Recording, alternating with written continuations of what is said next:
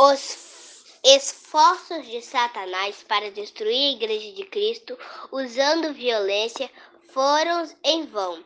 Ele podia até matar os obreiros de Deus, mas o Evangelho continuava a se espalhar e seus seguidores aumentavam.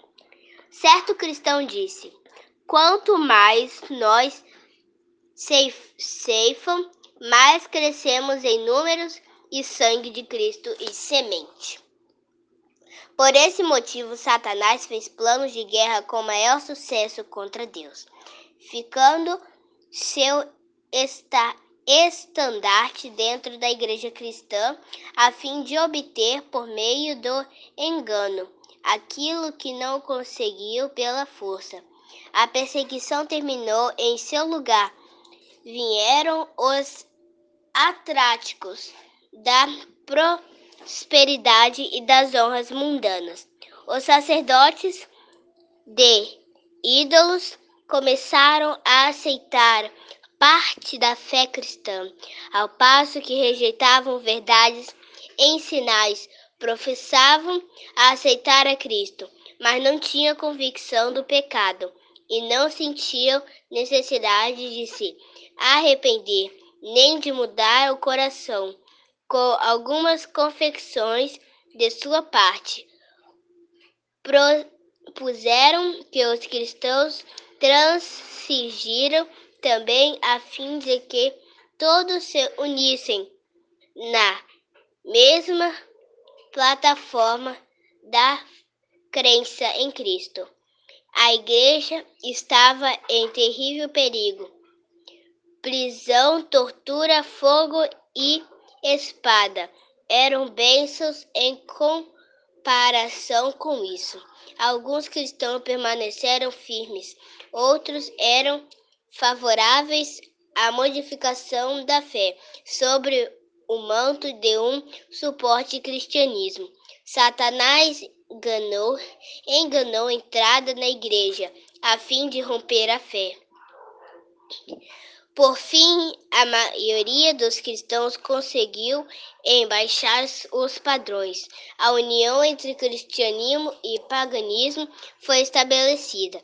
Embora os adoradores de ídolos proféticos se uniram na igreja, ainda que apegavam a idolatria, simplesmente mudaram os objetivos objetos de sua adoração para a imagem de Jesus e até mesmo de Maria e dos santos.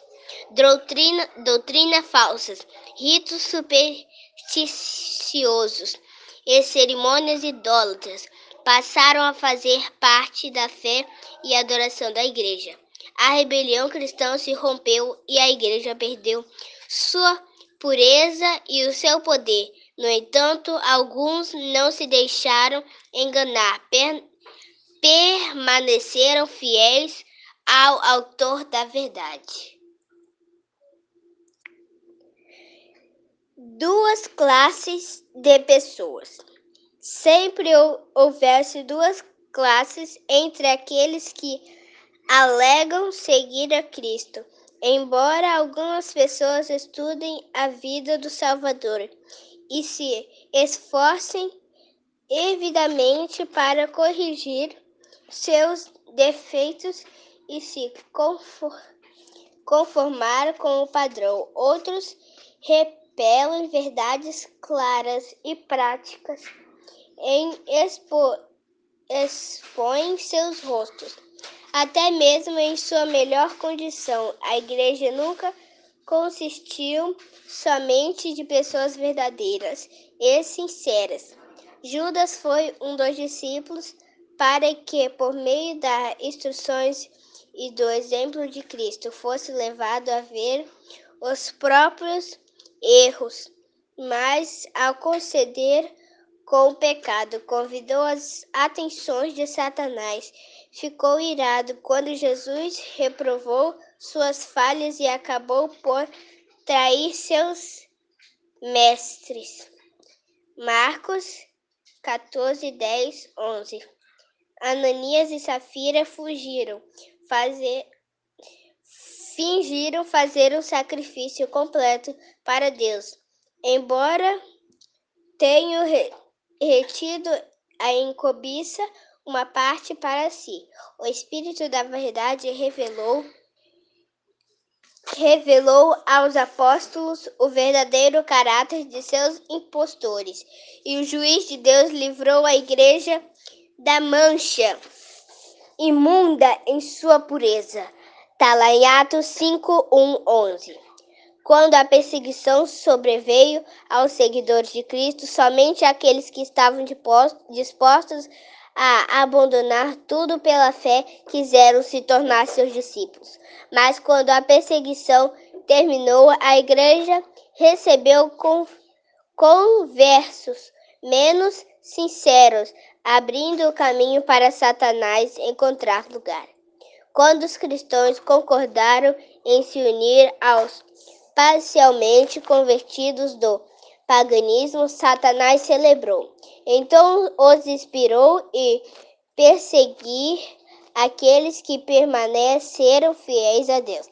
Quando os cristãos apostados se uniram ao seu companheiro, semi-pagam, semi-pagam, travaram trabalho contra as características mais essenciais dos ensinos de Cristo.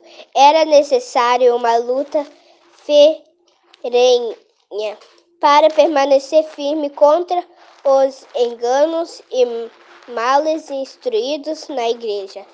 A igreja não aceitava mais a Bíblia como padrão de fé, chamado a doutrina da liberdade religiosa de Esseria, e Esseria condenava e séria e condenava aqueles que dependiam seu ensino. Após um longo conflito, os fiéis perceberam que a separação era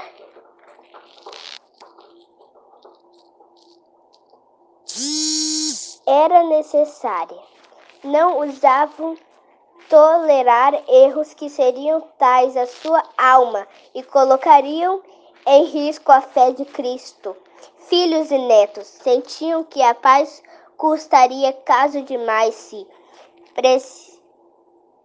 precisam, precis, precisem comprá-la, sacrificando princípios. Se pudessem obter unidade somente comprometendo a fé, então que houvesse divergências e até mesmo guerra. Os, os primeiros cristãos eram pessoas verdadeiramente distintas, pequenos em números, sem riquezas, posi posições e títulos de honra. Eram odiados pelos ímpios, assim como Caim odiava Abel. Gênesis 4, 1, 10. Dos dias de Cristo até hoje, seus discípulos fiéis têm despertado ódio e oposição de parte daqueles que amam o pecador. Ando, amam o pecado. Então, com o Evangelho pode ser chamado de uma mensagem de paz? Está lá em Atos 10, 36. Anjos cantaram sobre as planícies de Belém. Glória a Deus nas alturas e paz na terra aos homens, aos quais ele concede o seu favor. Está lá em Lucas 2. Parece haver uma contradição entre essa declaração profética e as palavras de Cristo. Não pensem, devem trazer paz à terra. Não vim trazer paz, mas espada. Está lá em Mateus 10, 34. Se compreendidas de maneira correta, as duas estão em perfeita harmonia. O Evangelho é uma mensagem de paz. A religião de Cristo se aceita e, obedece, e é obedecida, espalharia paz e felicidade por toda a terra. Era a missão de Jesus nos reconciliar com Deus uns com os outros.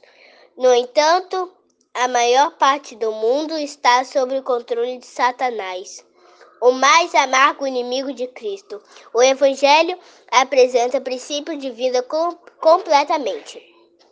Apostos os hábitos e desejados das pessoas e elas se levantaram contra essa mensagem.